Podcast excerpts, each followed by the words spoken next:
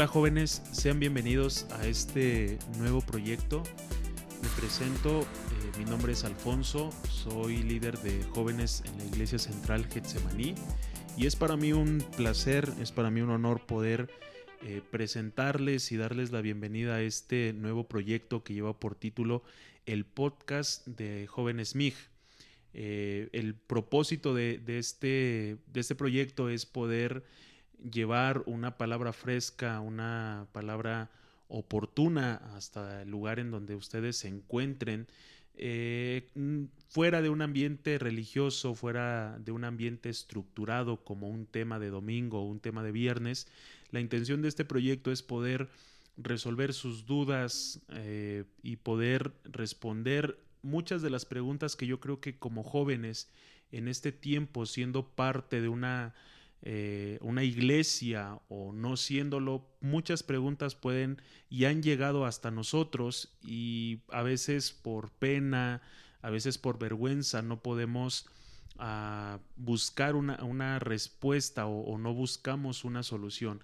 Entonces el propósito de este espacio es que ustedes puedan sentirse identificados, puedan ser parte de, de este tiempo y a, lo largo de, este proyecto vamos a tener la participación y colaboración de algunos jóvenes de la red, de algunos jóvenes de la iglesia, con la intención de retroalimentar este tiempo y en esta ocasión quien nos acompaña es Alex, eh, a quien cedo la palabra y que se pueda dar el tiempo de eh, presentarse y dar una bienvenida a su manera. Muchísimas gracias a Alfonso por invitarme. Eh, sí, mi nombre es Alejandro. Eh, pertenezco al Ministerio de Alabanza de, mi iglesia. Hemos estado trabajando ahí por mucho tiempo. Eh, también soy parte del Ministerio de Jóvenes. gracias a Dios también hemos, hemos podido hacer muchísimos trabajos juntos dentro de la iglesia. Y pues para mí es todo un honor poder ser partícipe en el primer episodio del, del podcast de jóvenes. Y pues esperamos que a todos ustedes que nos escuchan pueda ser de su agrado, que puedan compartirlo con, sus amigos y pues disfrútenlo. Este, esto es por ustedes y para ustedes. Y pues de mi parte creo que hasta ahora es todo. Ok, y algo que queremos dejar en claro en este espacio es que muchas de las razones que nosotros vamos a expresar, muchas de las respuestas, son cuestiones que nosotros también hemos ido aprendiendo con el paso de los años, eh, las cuestiones del ministerio, de discipulados que hemos tenido. No es una verdad absoluta, obviamente no estamos eh, adoctrinando, no estamos dando un, un, veredicto final. Ustedes tienen su opinión, este solo es un espacio en los, en los cuales, o en el cual, perdón, ustedes pueden eh, retroalimentarse en el cual ustedes pueden escuchar y en un determinado momento pues también resolver algunas dudas. Y bueno Alex, entrando en, tema, eh, empezamos con esta primera pregunta que, que, es la siguiente. ¿Cómo yo como joven en pleno siglo XXI, yo como joven activo o inactivo en una iglesia o en un ministerio, ¿cómo puedo empezar a leer la Biblia? Bueno, tomas tu celular, abres la tienda de aplicaciones y la descargas, la, que tú quieras. Bueno, eh, la ventaja, la ventaja de, este siglo XXI es de que ahora es muy fácil eh, encontrar la Biblia, es muy fácil eh, tener la Biblia en tu celular. Ya no es necesario ir a, una librería o ir a, la librería de tu iglesia para poder tener una Biblia. Ahora es muy sencillo. Y el cómo iniciar a leer una Biblia es, es, es algo muy curioso porque cuando yo cuando yo decidí ser más activo en la iglesia, porque fue una decisión, eh, una duda que yo tenía, porque lo primero que, que pregunté yo fue, ¿cómo leo la Biblia? ¿Cómo empieza a leer la Biblia? Lo que me dijeron, empieza desde el Génesis. Y no, no, es, que, y no es que sea un mal consejo, sino que honestamente era un punto que me, era un punto que me aburría, porque era muchísima historia. No, no quiero que se me malentienda, es una historia muy bonita, es una historia muy hermosa, pero no era lo que yo estaba buscando en el momento. Algo que yo aprendí y que después eh, me di cuenta que muchos recomiendan eso es empieza donde tú quieras. Un ejemplo, eh, la Biblia se divide en, muchos, en muchos bloques, en, muchas secciones, donde está el Pentateuco, están los profetas mayores, los poéticos, están eh, los evangelios, los históricos. Y, yo lo que, a mí me, lo que a mí me llamaba la atención o lo que a mí me gustó mucho fueron los profetas menores. Aquí va un, un, libro que en lo personal a mí me gusta mucho porque es, es una relación amor-odio que tengo con este libro, que es el libro de Jonás, que es un libro muy cortito, son cuatro, son cuatro capítulos. Pero en lo personal a mí me encantan y ese tipo de historias cortas a mí fue lo que me fue atrapando para leer la Biblia. El poder leerlo de eh, ese libro corto tal vez, lo leí dos, tres veces, me gustó y, fue una manera muy, muy padre para empezar a leer. Para mí, para mí. Puede, puede ser que a ti te dicen, no, pues yo quiero empezar leyendo la Biblia en la, Biblia, en la vida de Jesús. Entonces, eh, voy a empezar a leer desde Mateo. Ah, no, pero yo quiero conocer un poco más íntima la vida de Jesús. Pues empieza desde el libro de Juan. Eh, Oye Alejandro, yo me quiero espantar, empieza a leer Apocalipsis. no, no es cierto. Eh, pero tú puedes, tú puedes decidir desde cualquier punto. Eso es, y, eso yo creo que va muy de la mano también el cuánto debes de leer. Eso también es, es como tú quieras. Es, puedes leer mucho, puedes leer cinco capítulos, puedes leer seis, seis capítulos, puedes leerte un libro entero si quieres. O, o si quieres, puedes leer un versículo nada más. Pero de verdad, eh, tratar de entenderlo, tratar de meditarlo, leerlo calmado, tratar de, disfrutar lo que estás leyendo. Porque muy aparte de un libro religioso, y eso es con lo que, lo, con lo que yo quiero cerrar eh, esta pregunta, más allá de ser un libro religioso, es un libro histórico con historias impresionantes, muy bonitas, que tiene muchísimos temas. Y pues yo creo que es eso, empieza a leer donde tú quieras y empieza a leer como tú, eh, la cantidad de tiempo que tú quieras, la cantidad de, de páginas, de versículos, de capítulos que tú quieras. Una recomendación que en lo personal yo les podría hacer, eh, partiendo de lo que nos habla Alex, es que igual así, a lo mejor suena como broma, pero es cierto, si tú tienes el, la posibilidad de descargar la, la, aplicación de la Biblia en tu celular, tú puedes hacerte de, de planes de estudio. Eh, si tú perteneces a una iglesia, yo creo que en tu, en tu librería o en la librería de la iglesia puedes encontrar planes de estudio físicos, puedes encontrar eh, libros que te ayudan a leer la Biblia en un año, que te dan una, explicación eh, más clara. Eh, en este caso, YouVersion en tu celular puede ser en específico con la cantidad de versículos que tú quieras, en la forma que tú quieras, con el tema en específico que tú quieras tratar. Entonces, yo creo que estamos en, un tiempo en el cual tenemos un grande acceso y una gran, grande apertura referente a la Biblia, que nosotros ya no podemos decir, eh, no puedo leerla de esta manera o no la entiendo cuando, gracias a Dios, hoy en día la tecnología, hoy en día eh, este ampliamiento del conocimiento nos da la oportunidad de conocer eh, plenamente la Biblia. Ok, una, para la siguiente pregunta es una pregunta demasiado interesante y, la verdad tengo curiosidad de cómo puede responder esto Alfonso. ¿Para qué sirve la Biblia? ¿De qué me sirve leer la Biblia, Alfonso? Es, es una pregunta muy, muy interesante y yo quiero que entendamos este punto. Eh, no quiero sonar religioso, pero la Biblia nos habla y nos enseña que la Biblia o, más bien dicho, el autor de la Biblia, que nosotros sabemos que es Dios, que por medio del Espíritu Santo inspiró a hombres a, poder escribir cada una de las palabras que nosotros hoy en día podemos tener en nuestras manos. La Biblia nos enseña que Él es el mismo ayer, hoy y por todos los siglos y para siempre. Entonces, si el autor de, la, de las escrituras, el que inspiró las palabras, es el mismo ayer, hoy y por los siglos, la palabra también nos enseña que su palabra es eterna. Nosotros primeramente nos tenemos que sacar de la cabeza el, el pensar que la Biblia solamente funcionó hace, hace mil años, que la Biblia solamente funcionó eh, para el tiempo de mis abuelos o de mis padres. No, la Biblia, si tú te das la oportunidad de empezar a leerla por donde tú quieras empezar a leerla, te vas a dar cuenta que, que cada uno de sus pasajes, cada uno de sus versículos, cada uno de, de, sus palabras, de sus letras, te va a transmitir una esencia tan real y tan presente en, en estos tiempos. A mí me ha tocado platicar muchas veces referente a esto, que los, que los jóvenes eh, se preguntan acerca de muchas cosas que estamos viviendo hoy en día eh, o experimentando como jóvenes o nos estamos enfrentando cosas como jóvenes y que la Biblia no lo habla. Obviamente la Biblia no te lo va a enseñar tal como, como, es, como lo estás viviendo, pero te va a transmitir vivencias. Hay gente, o en específico hay jóvenes que, que piensan que sus problemas eh, son únicos, que sus problemas nadie más los vive y podemos ver la historia de José. Hay mucha gente que, que vive con una baja, baja autoestima, que se siente menospreciado.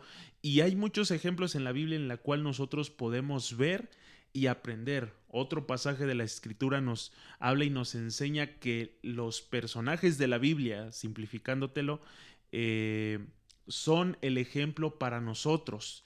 Es, es, ellos vivieron lo que vivieron, experimentaron lo que, lo que experimentaron para que tú y yo pudiéramos eh, eh, ver el ejemplo en ellos y salir adelante.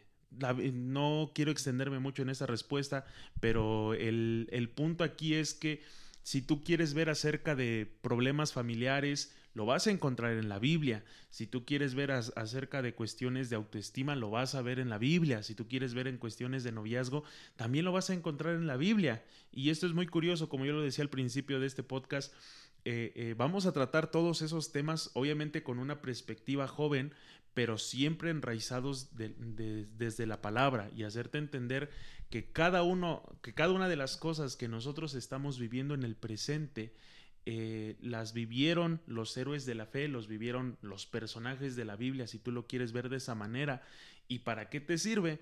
Pues para que tú puedas ver que cada una de las situaciones en las cuales tú estás viviendo están, eh, están presentes en las Biblias, en la Biblia, perdón, y te vas a sentir muy identificado. Algo que puedas aportar, Alex. me, encantó la manera atemporal que te referiste a la Biblia.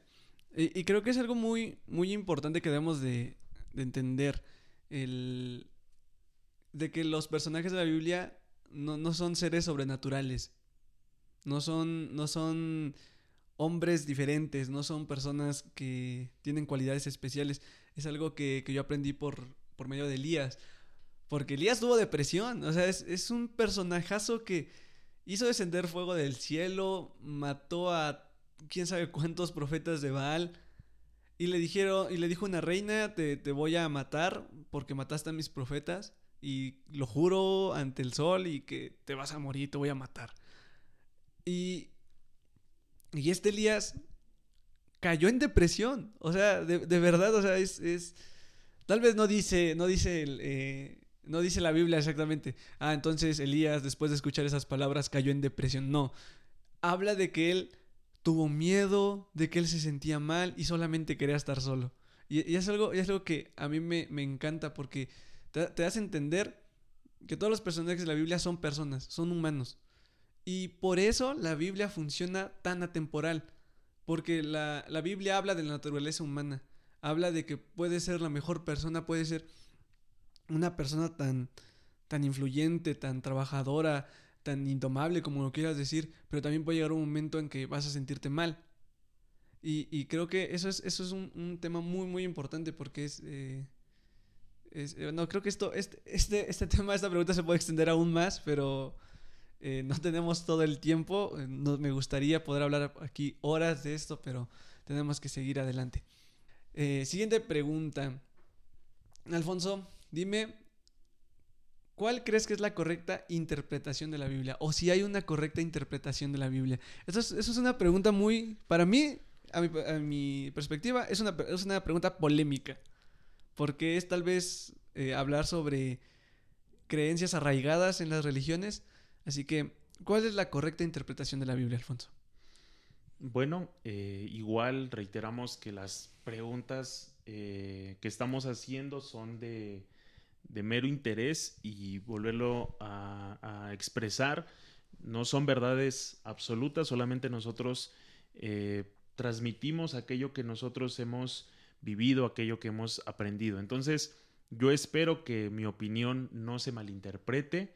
Eh, de alguna otra manera es algo que nosotros hemos aprendido al pasar de los años, pero entendiendo en el contexto de la traducción de los lenguajes, porque yo sé que muchos jóvenes, muchas señoritas, ah, incluso hace, hace un par de semanas, una, una señorita del grupo de jóvenes me, preguntaba qué, qué, Biblia yo le recomendaba para ella empezar a, a leer, para ella poder adquirirla. Entonces, eh, muchas veces, o yo creo que el punto de este de esta pregunta es entender cuál es, qué Biblia está mejor traducida, qué Biblia es, está mejor interpretada, qué versión, ah, exactamente. Entonces, algo que nosotros tenemos que entender es que aún la, Reina Valera 60 que todos nosotros conocemos, eh, podemos decirlo de cierta manera que, que puede haber ciertas cuestiones que están siendo mal traducidas. Algo que tenemos que tener bien presentes es que son libros de hace muchos años. Era un idioma en el cual nosotros al querer pasarlo a un idioma español, quererlo pasar a un, un idioma occidental, si es la, la palabra, muchas palabras se van a perder. Entonces, algo que nosotros tenemos que entender primeramente para interpretar la Biblia es que la, la Biblia es su sola intérprete. O sea, si tú quieres entender la, la Biblia, no te enganches solamente en un versículo, no te quedes con, con un versículo y querer entenderlo tú.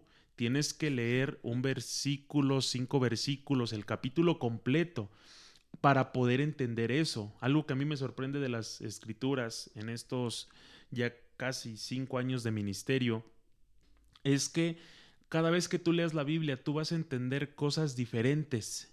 Y algo que tú tienes que entender también es que lo que tú le entiendas a la Biblia no necesariamente es una verdad absoluta, no es el, el, hecho de que, ah, bueno, yo le entendí esto y esto tiene que ser, no.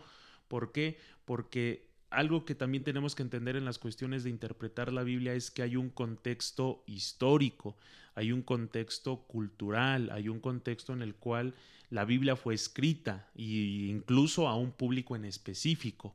Las versiones que nosotros ahora ya podemos tener a la mano, nueva traducción viviente, traducción al lenguaje actual, eh, la palabra de Dios para todos, es para que tú y yo podamos eh, eh, leerla de una forma más entendible, que nosotros podamos tener una comprensión más clara de lo que el autor quería hablar en ese momento.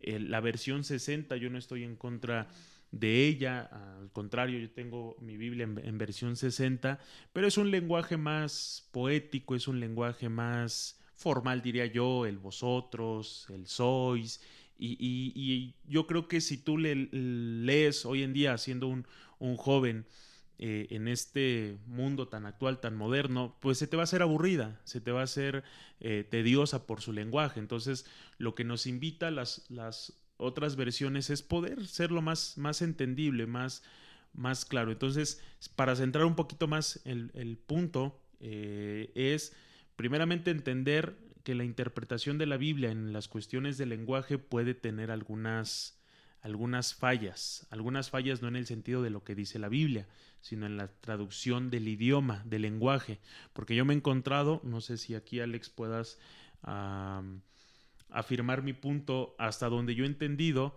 la Biblia, la Kings, no sé qué, la, version, Ajá, que versión inglesa. Exactamente, aún en esa versión versículos que nosotros interpretamos de, una manera o que leemos de una manera, esa versión los, los leo, los traduce de una manera distinta. Sí, de hecho sí, o sea, tampoco es una un, contraste, pero sí, de hecho sí, el, tengo entendido que la Kim, James Version tiene, tiene eh, cositas, pero es por lo mismo que tú dijiste, por la traducción eh, se pierden algunas palabras, se pierden algunos contextos.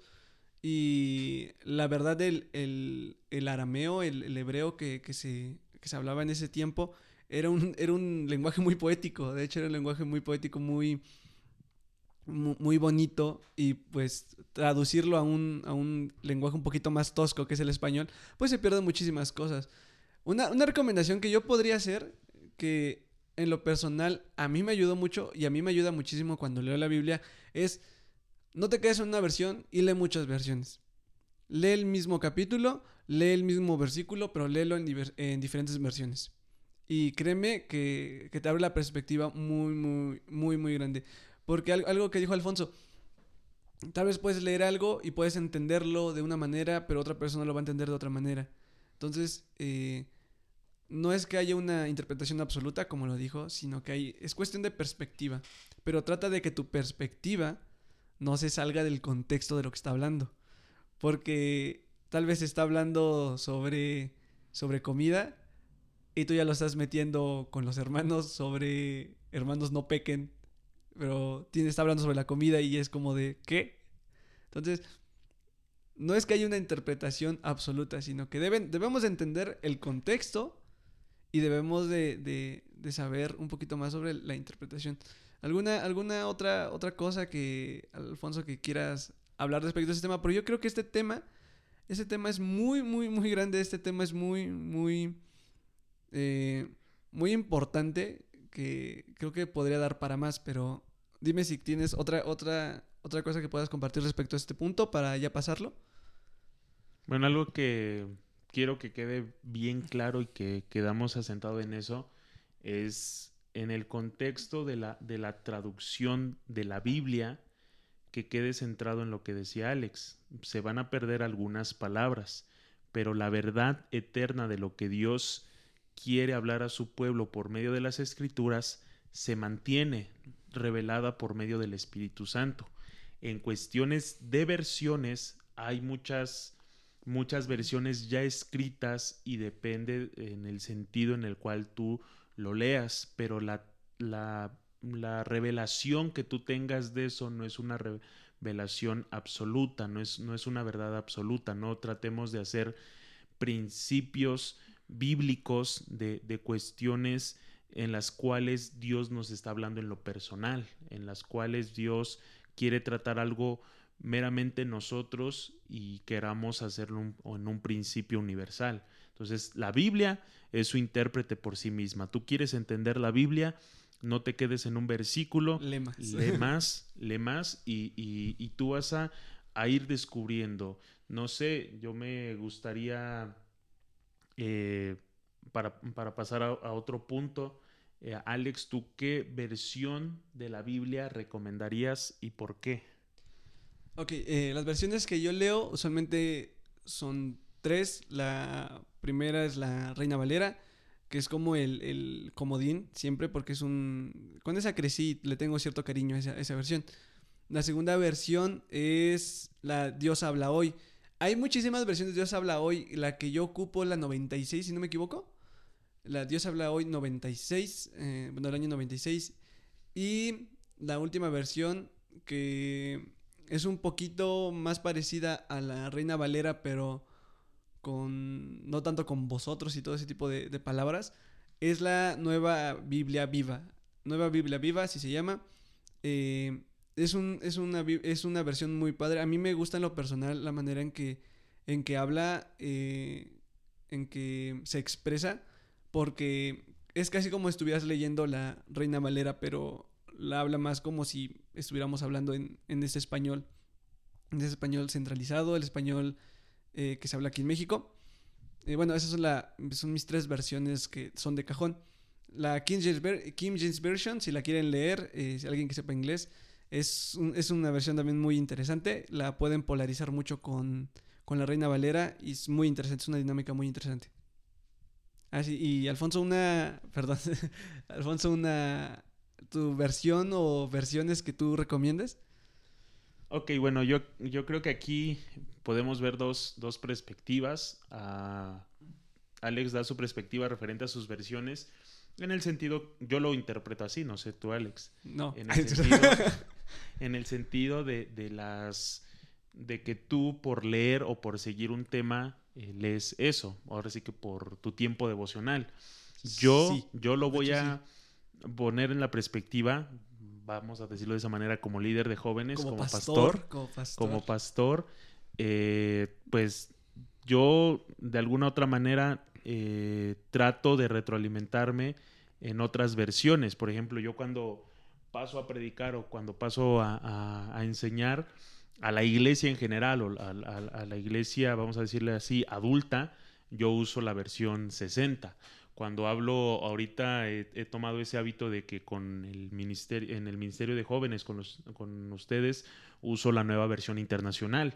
Pero en el momento de hacer un tema, al momento de estructurar, para no decir cosas de más o no decir cosas de menos y poder sacarle el más, el, todo el jugo a los versículos, todo el jugo a la, a la, a la escritura, yo me apoyo mucho de la nueva traducción viviente, me apoyo mucho de la traducción al lenguaje actual, eh, porque son, son versiones o son traducciones eh, con un lenguaje, como lo decía Alex, un poquito más tosco, un, yo diría un lenguaje más claro, un lenguaje...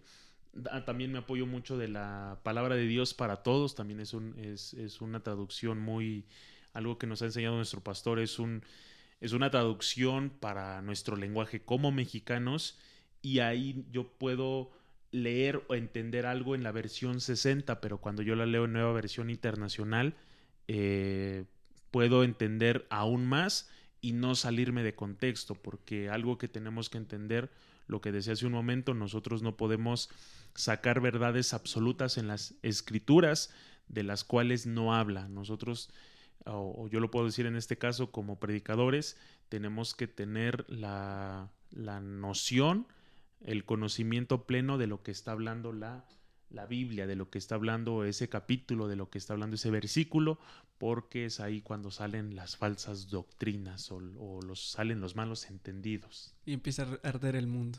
Y empieza a arder el mundo. Siguiente pregunta. Alfonso, ¿cuál es tu libro favorito? ¿Cuál es el libro que a ti te ha, marcado más, que te ha enseñado más? ¿Y qué libro recomiendas a los que nos escuchan? Ok, primera pregunta es, ¿qué libro me ha gustado más o qué libro me gusta más? tu favorito. Eh, pues sin querer sonar tan, tan religioso y tan, tan, común, no, no, no, no, no los quiero asustar. Eh, en, en, cierto aspecto a mí me, me gusta mucho el versículo de los, el, perdón, el libro de los Salmos. El libro de los Salmos es algo que, pues ahí ya es toda una historia. Eh, mis padres cuando se convirtieron al, Evangelio, mi papá era de leernos mucho los Salmos.